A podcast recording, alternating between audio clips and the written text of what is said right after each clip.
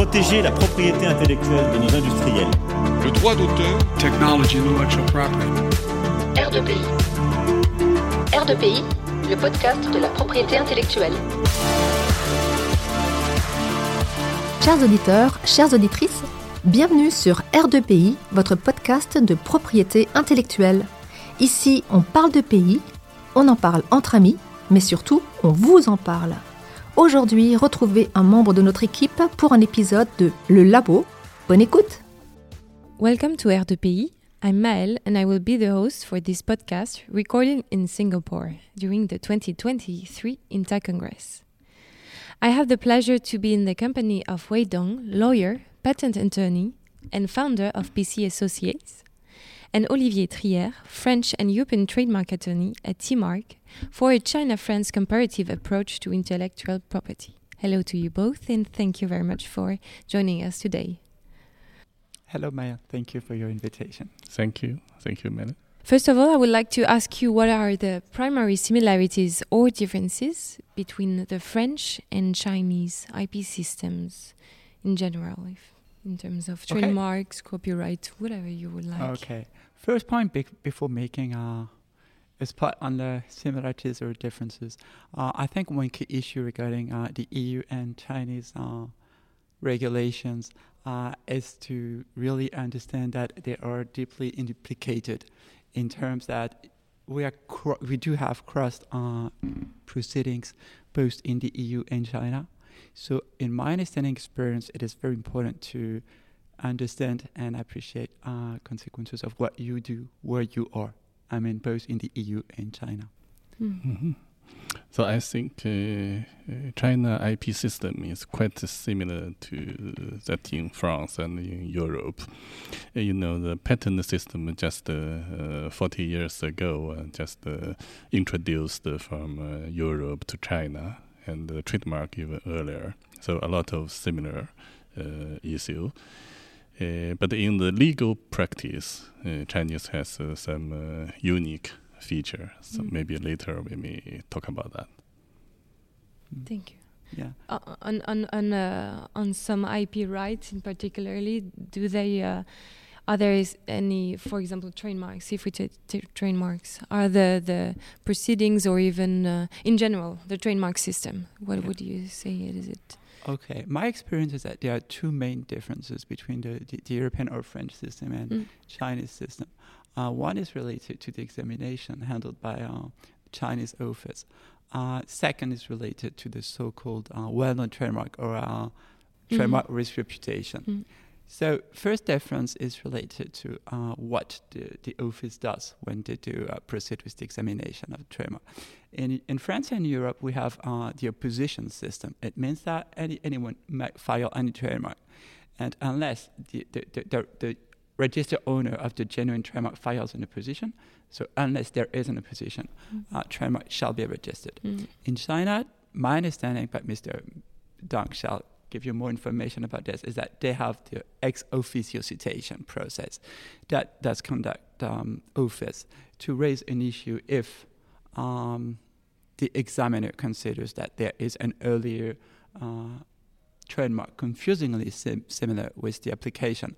And it's not a question but a remark. Uh, a point shall be how um, the Chinese uh, examiner to proceed with one, the citation, and two, the opposition, because I do understand that a trademark is published after the examination, and in a second time, they have to repeat the process of is there any similarity between a trademark and the position proceeding. So this is the first difference I see. Second point, in, in my experience, again, is related to the, the, the well-known trademark. Mhm. Uh, we used to the well-known trademark in, in, in Europe and France, uh, and I, I- I do believe that they do it in a, in a slightly different way in China. Because in France or the EU, you might rely on an earlier trademark in support of uh, an opposition or Mm. invalidation action. I do understand that in China, you have to rely on the so-called Article 13.3 um, of the Chinese trademark, and you have regulation, and you have to file a specific petition that is very or strictly examined by the office, and they will decide whether your trademark is a well-known trademark on specific examination and guidelines. Yes, the, the well-known trademark issue in China is changed several times. Uh, at the very beginning, uh, well-known trademark is uh, uh approved uh, by the uh, trademark office uh, and a special procedure. And if the applicant apply for a well-known trademark, and the trademark office may take in uh, trademark registration, in uh, opposition, uh, and also in front of the court. So the, the Chinese government and the Chinese court can recognize some trademark as a well-known trademark, and then the right owner they can use it uh, generally in different cases and in different uh, situations. And later it changed, and uh, just Olivier mentioned uh, Article uh, uh, 13 of uh, trademark law, and now it's uh, based on the uh, request.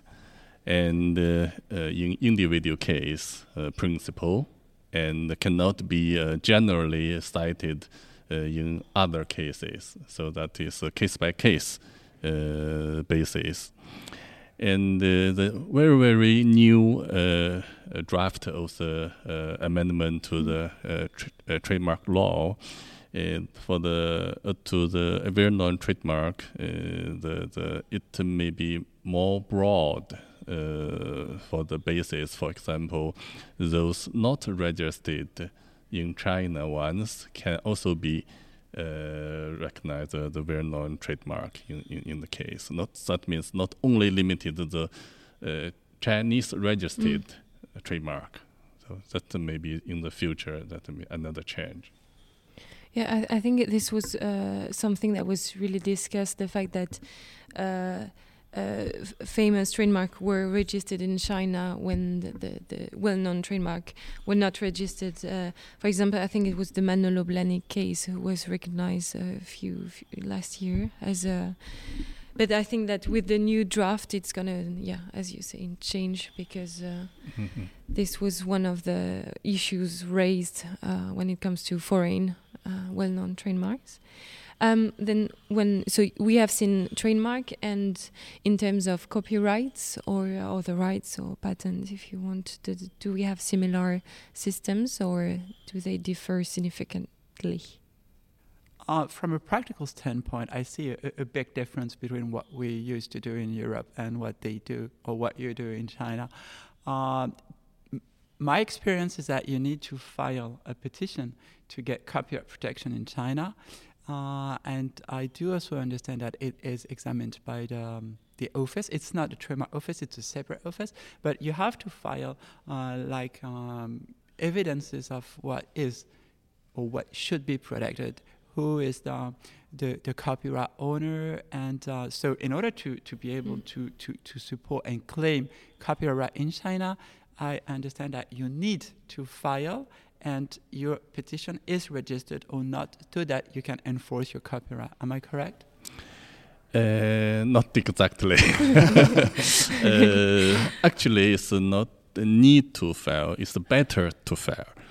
Mm. So, um, uh, automatically, uh, based on the copyright, uh, copyright law, and if the works uh, complete, the, the, the, the, owner should have the copyright. Mm. And uh, but in the future, uh, for example, in the litigation or in some dispute, uh, the right owner should prove mm-hmm. the origin and the source of uh, the work and how the work comes. So um, uh, since uh, some evidence is easy lose, so it's better to file um, a so-called recorder uh, as soon as possible so that those evidence can be kept uh, in front of uh, some authority. We call this the Copyright uh, Protection Center. Mm-hmm. It's, a, it's a branch of uh, government, but not a government itself. So, uh, like an agency, of, official agency, and that is just the preliminary proof of the ownership of the copyright. So, if the other party challenge so uh, maybe the right owner should prove again and uh, uh, provide more solid evidence to, to, to show uh, the real ownership. So filing is a is a good choice, mm. but not everything. So just the beginning, I think a good uh, starting point uh, for the future protection. So it's just a matter of evidence, like with the enveloppe Soleau, par exemple, uh, in in France, or uh, it's just a matter of proof, and then you have to. I'm afraid I will. I, am afraid I, I, will say something wrong again. But uh, again, in my experience, you, you, you're better. You're better position when yeah. you file the, the, the, the, copyright petition and when your copyright is registered, uh, in particular in support of some opposition mm. in trademark proceeding. Uh, I do understand that you need to have your copyright registered um, so that it is taken into consideration by, by, by the office. So I, I, I, believe, yeah, it's a good starting point, but I think that at the end of the day, you're maybe happier if you did.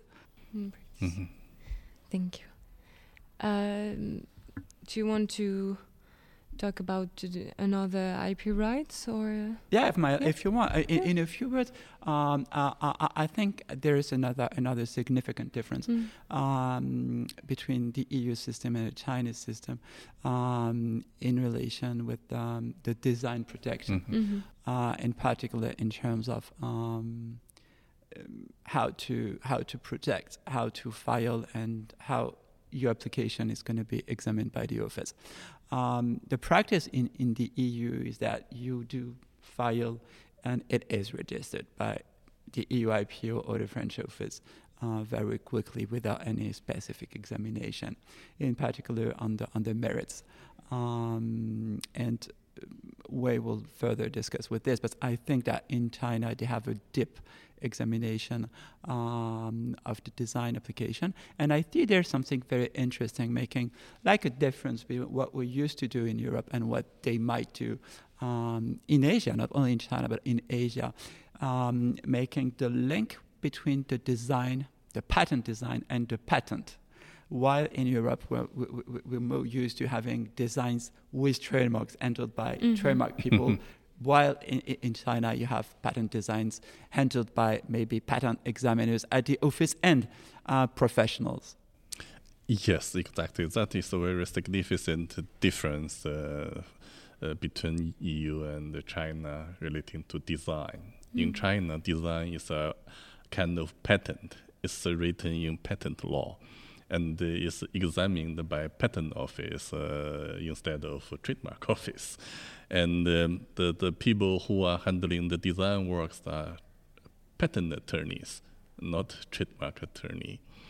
And uh, uh, the design, uh, another uh, difference, I think, M- maybe I'm not very correct, but uh, my impression is in China, design, trademark, and copyright have no overlapped area, even have some gap, some gray area. So that design only protect those uh, industrial uh, products, not in literature and arts. So it's no overlap with uh, copyright. And uh, uh, but sometimes uh, design has some conflict with some prior copyright and trademark, but the right itself is not overlapped. That means it is difficult in China to claim copyright to try to cover industrial products. So you, you, you have to apply for design patent and try to cover the, the, the industrial design. And, and, does the, the filing uh, an application for a design is um, uh, does it cost more than, for example, a, a trademark, or because then uh, because then you have a completely different procedure that, that goes uh, that is examined by patent uh, examiners and it's not a trademark uh, examination anymore.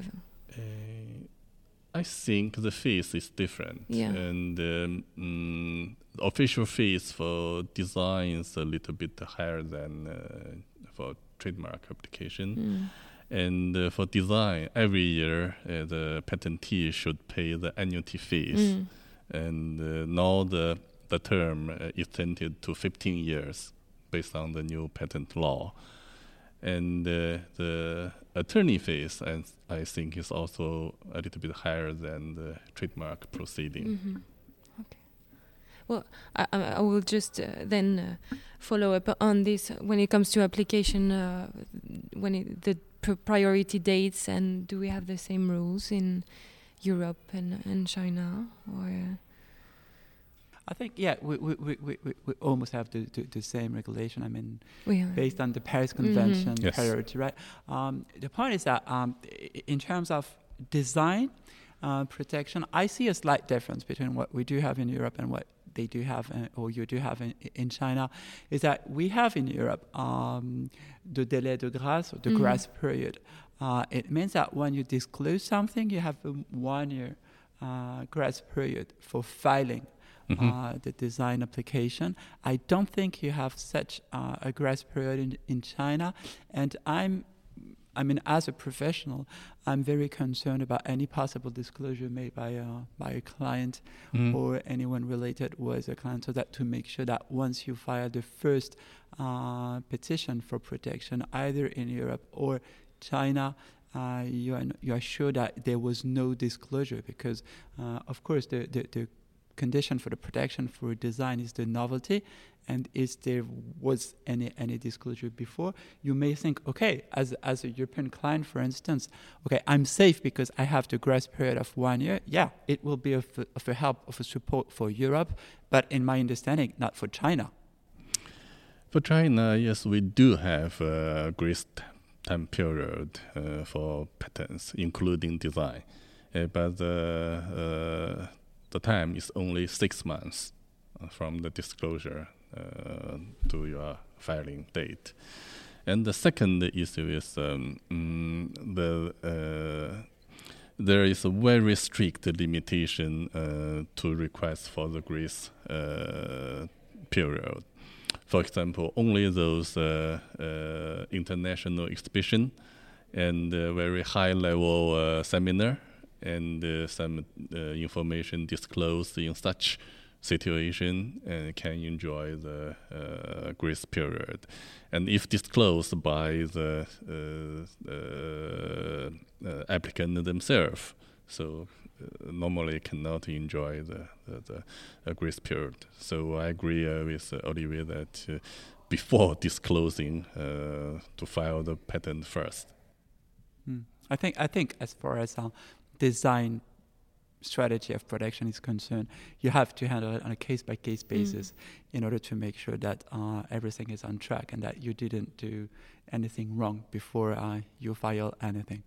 Um, and further to this, and as far as trademarks are concerned, um, this is not this is based on the practice and experience. This is Mhm. not in the Paris Convention, but I think you have to be very careful uh, in your strategy when you consider your first filing. Um, I've been experiencing several times um, a first trademark application filed, let's say, in the EU, and within a Mhm. few hours after the first filing, uh, so-called robots Oh, uh, Ah, yeah. filing uh, trademarks or um, domain names uh, for the very identical um, sign, uh, either in China or domain names like uh, .com extensions. mhm. So it is rather obvious that some robots are following Mhm. what people do. And uh, there, I I have in mind in particular a specific case where we filed, I remember it was a Friday afternoon, and we did proceed with the, the first trademark filing in Europe. So in the beginning of the Friday afternoon. And uh, m- really a few hours later, because we got the information through the, um, the WHOIS Mhm. data, and we, we, we noticed that within two hours after that, a Chinese individual uh, filed .com, .net, .blah, blah, blah domain names. And the point was that we've been able to, to, to demonstrate that we had earlier um, rights uh, showing the hour of the filing and uh, the, the, the, the hour of the registration of the domain names. So Mm. it's not only related to a question of uh, disclosure, Mhm. what you can destroy your rights as your own divulgation or disclosure, but also that some people are very Mhm. concerned about what you do. The first time I heard about this, I a little bit shocked. So and this uh, was the- before the AI era. it's going to be Yeah. weird. Yes. wow. Mm. Um, if I may, um, uh, so we have seen the, the main provisions relating to IPR applications, and but then what happens when the applicant is faced with rejection by the office or a notice of opposition in Europe? But then I heard that the, it's a citation in uh, in China. So what are the proceedings after having your trademark published or or Ah, right? I- I- As we said, the, the, the main difference as far as trademark is concerned is the, the opposition versus ex officio citation process. So that's the, the, the, main difference, in my opinion, concerning trademarks. I see a second maybe, maybe Wei he's going to tell us more about this uh, related to the timelines. Uh, I see short notices uh, to answer to office actions uh, in China, like uh, 15 days notice Mhm. and um, obligations for filing sometimes um, POA, uh, notarized and legalized POA, in particular in the case of appeal before the BIPC. And it, in, again, in my experience, it's a bit different because we're not facing similar difficulties um, in Europe. Yes, uh, short notice uh, is a very headache uh, problem for a long time, uh, Mm. complained by uh, especially the foreign clients for many Mhm. many years.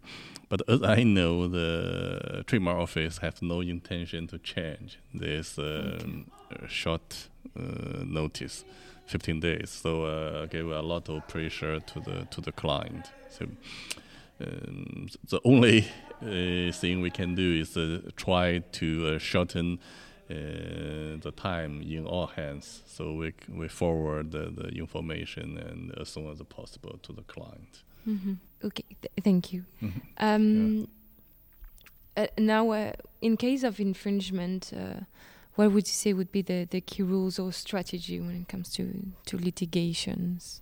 Mhm. Litigation. I think the point is to think global. Uh, infringers do, and I think as uh, counsels or representing trademark owners, uh, our best option and suggestion to the client is also to think global. Mhm. In many, many cases, and more and more, I do see people, uh, let's say bad guys, um, extending their activities in Europe and China at the same time. Um, it does include not only users issue like they use the trademark in China, they use the trademark in Europe, but also in terms of filing. I see people filing more and more trademarks, uh, both in China and um, Europe. Um, relying on what we do have, I was. You might know that I was definitely uh, not favorable to the the Nokia Philips um, decision, EU decision related to what the customs could do or not. Uh, this is a point that always drove me almost crazy. Um, and I, I, I- do understand that you have approximately the same the same case in China. I mean, if you do have, um, or if the bad guys do have uh, registered trademarks in the, the, the country where the products shall be exported, then there is a chance for them to manufacture in China for export. Um, we do have the same in Europe. I mean, you have to, or the, the, the, the so-called infringer once is able to demonstrate that it does have uh, trademarks in the country of export. This is not trademark infringement anymore. And in some cases, and I would say more and more, I do see people, um, infringers, thinking globally.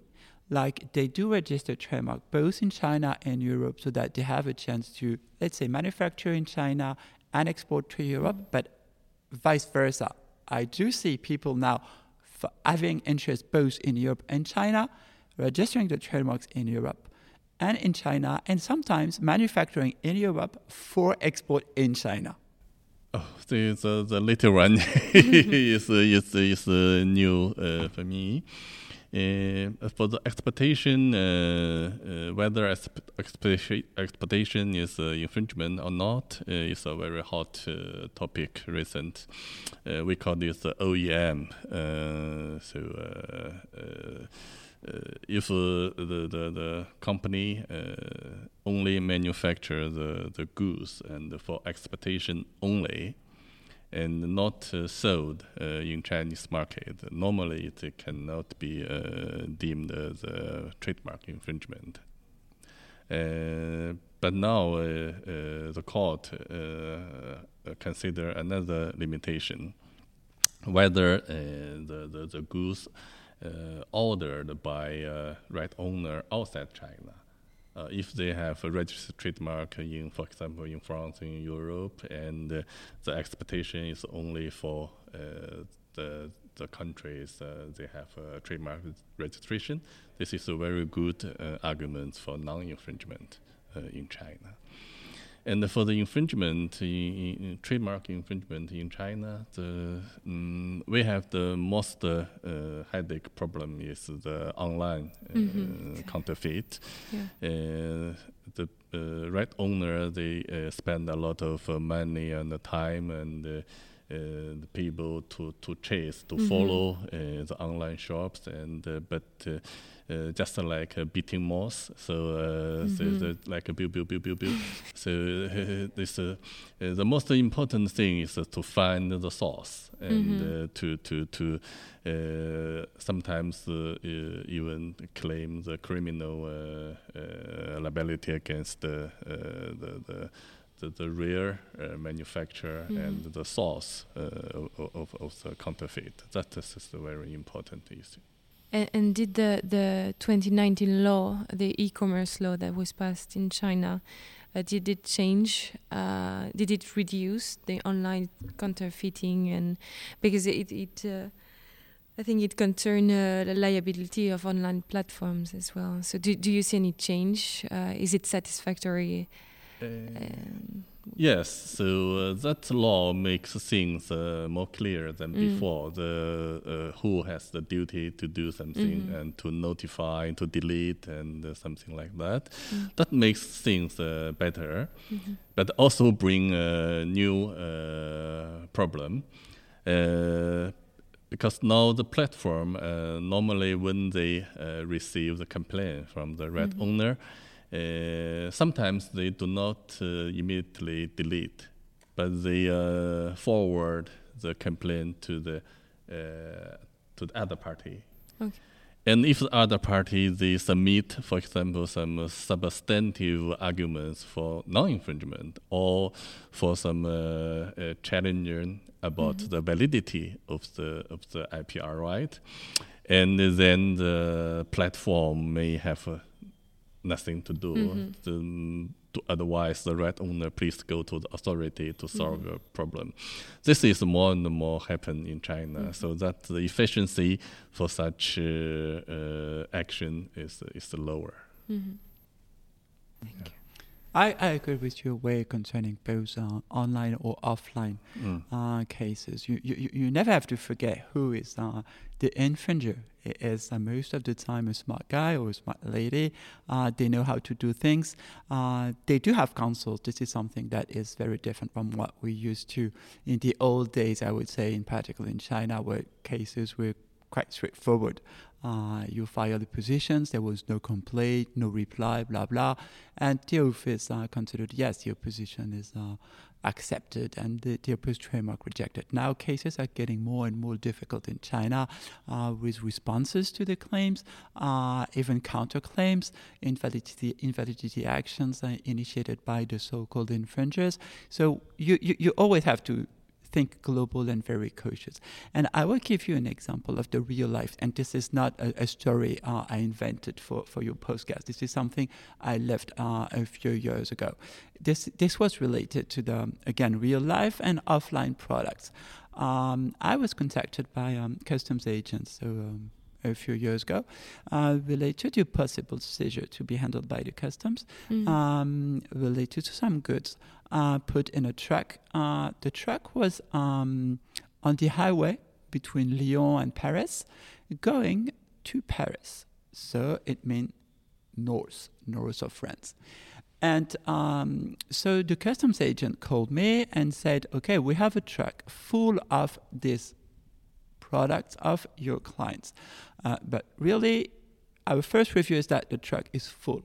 We do strongly, I mean, anticipate that the goods are not genuine. The only problem is that the truck driver does have um, a paper stating that the goods are in France uh, under the transit um, process, customs process. And the truck driver tells us and shows us that on the paper uh, the products are coming from Morocco um, to be exported to Tunisia. Mm.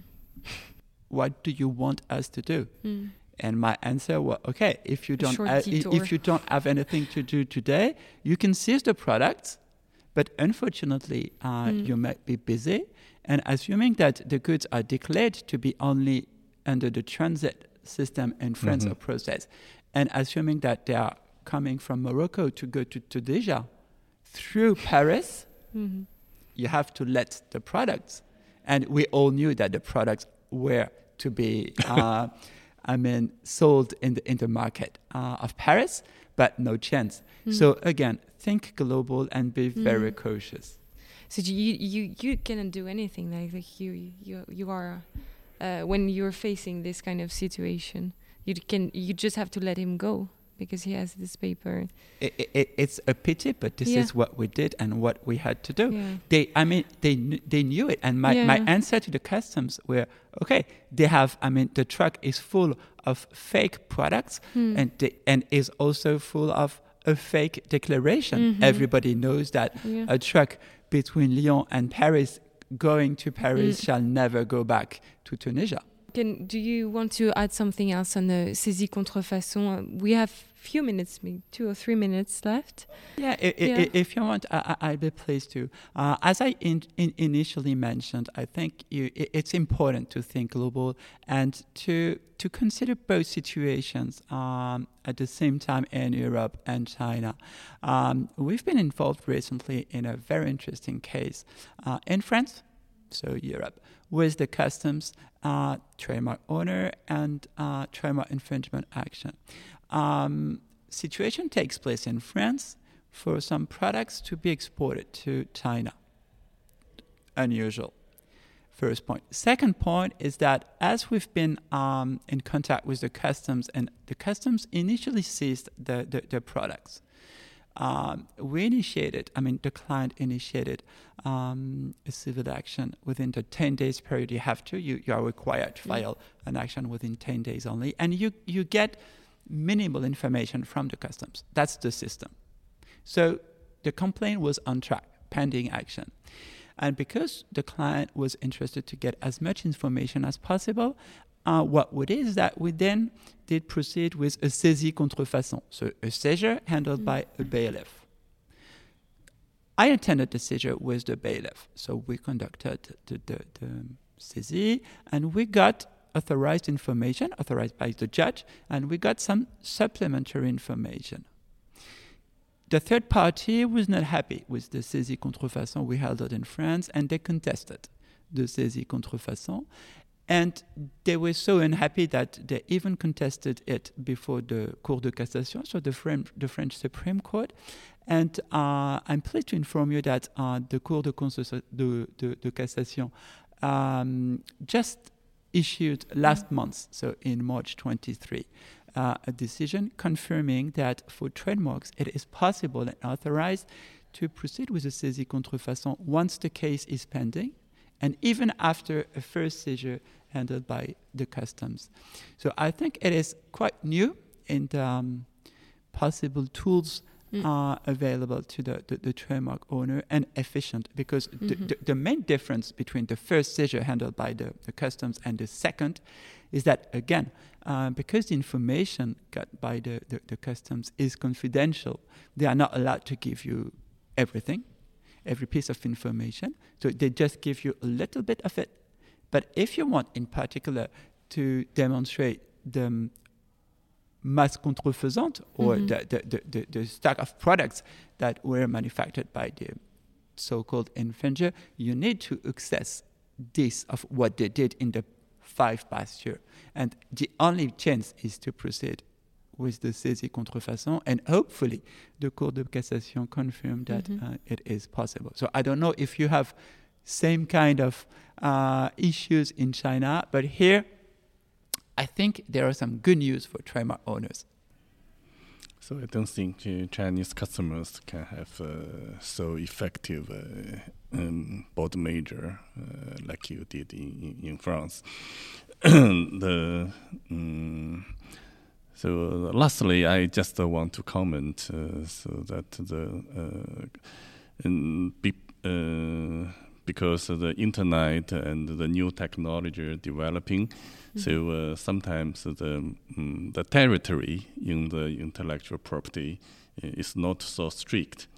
So for the protection and even for, for example, the very non trademark, so uh, the border is uh, is sometimes not very uh, clear.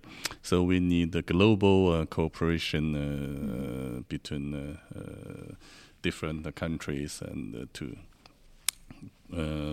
together and mm. to fight against the counterfeits. Mm. Thank you. Well, that's very nice and uh, uh, nice way to end this this podcast. And do you want to say something else, Olivier, to add to this? I, I totally conclusion? agree with with Wei. We, mm -hmm. we we have to work together yeah. against uh, people also thinking globally. Mm -hmm. Thank you very much to you both, Olivier Wei. Thank you. It was a very interesting podcast, and I wish you a nice INTA. And uh, thank you to our public for listening to us. Thank you. Thank you very much. Thank you. Thank you. Merci d'avoir écouté R2PI, un podcast proposé par le CEPI. Retrouvez notre actualité sur le site du podcast et sur nos comptes Twitter, Instagram et LinkedIn. Les liens sont en description de l'épisode. Vous pouvez également nous écrire par email à l'adresse r2pi.contact@gmail.com. À la semaine prochaine.